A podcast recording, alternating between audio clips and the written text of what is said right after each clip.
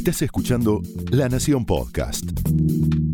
A continuación, Andrés Hatum te lleva de paseo por el mundo profesional para pensar, reflexionar y actuar en carreras extraordinarias para gente común.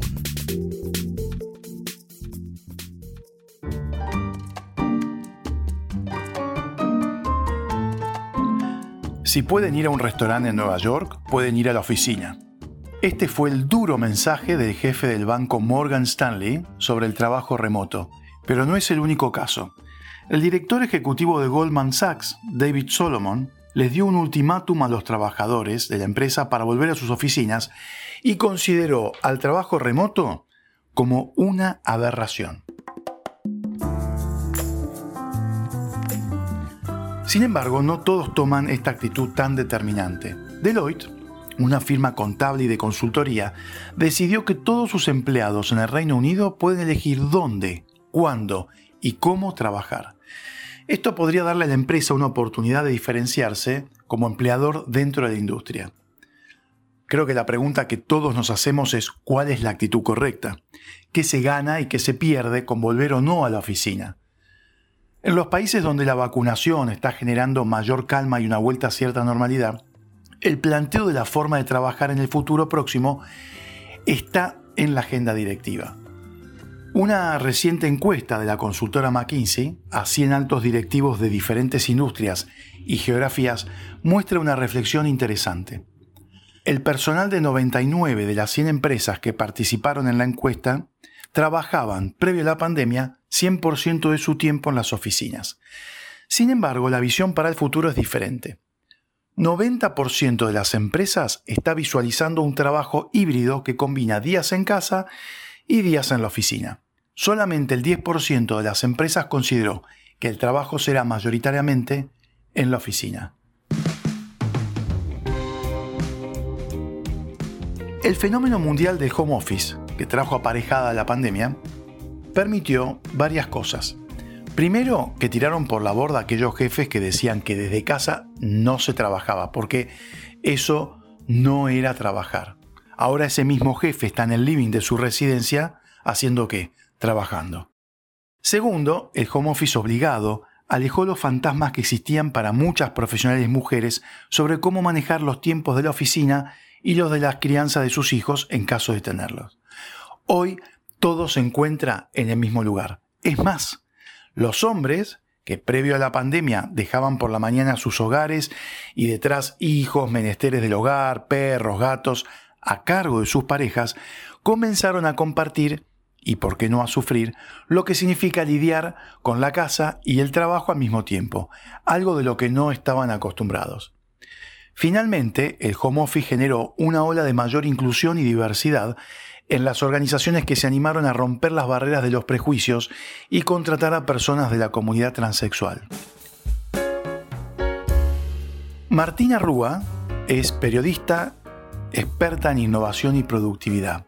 Su último libro se titula Cómo domar tus pantallas, claves para el detox digital y el bienestar en la era conectada, publicado por Conecta en abril 2021. A ella le preguntamos cómo visualiza el futuro de la oficina. Vienen dos o tres años de mucha negociación y tironeo, ¿no? Ya se está empezando a ver en los regresos distintos intereses entre las compañías y las personas. Por un lado, hemos descubierto mucha autonomía en el hacer y eh, tenemos menos tolerancia al sinsentido corporativo. Eh, muchas eh, creencias eran dadas como datos y estaría bueno preguntarse qué otras creencias estamos eh, dando por sentado para construir una era híbrida lo más equilibrada posible. Por otra parte, esta idea de pensar que ya sabemos cómo va a ser y la verdad es que está en construcción y me parece muy saludable la cantidad de compañías que están haciendo encuestas y focus group y conversando para ver qué es lo mejor para lo que viene.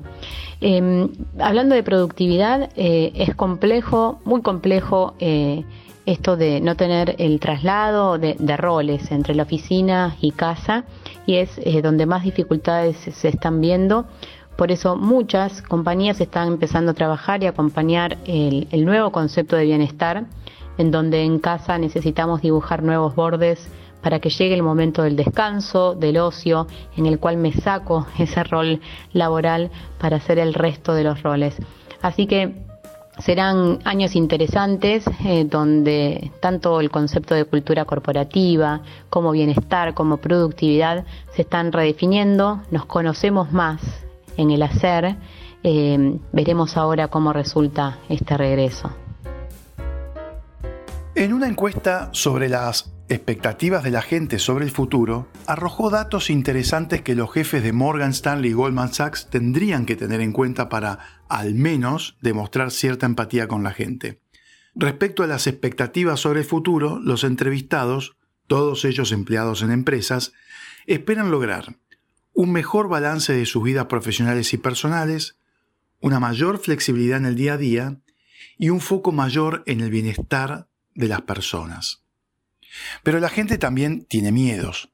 Algunos jefes temen que sus equipos sean menos competitivos si no logran regresar pronto a la oficina y que la creatividad de los equipos vaya a mermar sin la interacción diaria. La desconexión entre equipos y colegas es una preocupación también, ya que podría afectar la performance general. Muchos trabajadores con hijos tienen, por otra parte, una doble preocupación perder la flexibilidad ganada con el trabajo desde casa y ser desplazados por empleados más jóvenes y solteros que regresen antes y aprovechen esa cercanía para tejer mejores conexiones con ejecutivos y con clientes. Los miedos y las dudas son lógicas. El tsunami de la pandemia afecta a todos los niveles de la vida y la dimensión laboral, por supuesto, no queda exenta. Todavía hay gente que tiene miedo de volver a las oficinas por temor al contagio. Sin embargo, las empresas tienen que empezar a preparar el terreno de la vuelta, pero con una cabeza más abierta que la del ejecutivo de Morgan Stanley, que, de seguro, las pasó muy mal encerrado en su casa. Para comenzar, el tema es estratégico para cualquier organización, por lo que la decisión debe estar instalada en la agenda del CEO y de su equipo directivo. Hay que tratar de romper con el paradigma que se venía trabajando. La pandemia arrasó con muchas ideas y también con preconceptos como hemos visto. Repensar la oficina y la forma de trabajar es algo que afecta a todas las organizaciones, por lo que cualquier decisión que una empresa tome va a tener consecuencias respecto a lo que la competencia haga. Obligar a la gente a volver a la oficina es antediluviano. Y si hablamos de Argentina en particular, el estancamiento del mercado laboral en el país hizo que muchos talentos estén emigrando y otros, también buenos, estén aceptando ofertas laborales del exterior para trabajar desde Argentina con mucha flexibilidad y sueldo en dólares sin el filtro impositivo de la FIP. Y este contexto explotó producto de la pandemia, las posibilidades del trabajo remoto, la depreciación de la moneda local y la nebulosa económica que la Argentina siempre otorga. Entonces, ¿qué hacemos? La adopción del trabajo híbrido, a mi entender, es la mejor forma de seguir siendo atractivos post pandemia. La gente sí quiere volver a la oficina, pero no todo el tiempo. Los empleados quieren poder manejar una agenda más flexible de trabajo y vida personal, y eso lo otorga el trabajo híbrido.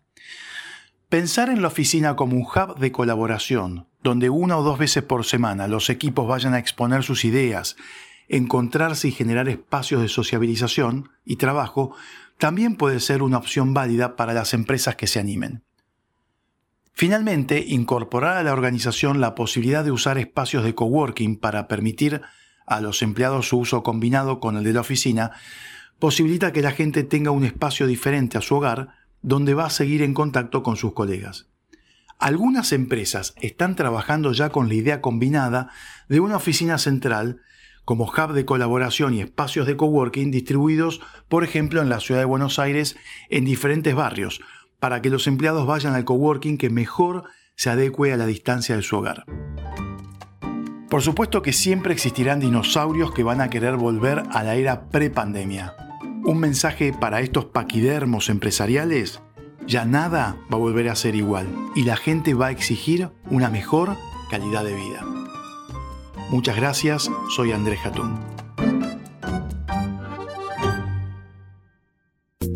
Esto fue Carreras Extraordinarias para Gente Común, un podcast exclusivo de la Nación. Escucha todos los programas de La Nación Podcast en www.lanacion.com.ar. Suscríbete para no perderte ningún episodio. Estamos en Spotify, Apple Podcast, Google Podcast y en tu reproductor de podcast favorito. Seguí escuchando La Nación Podcast.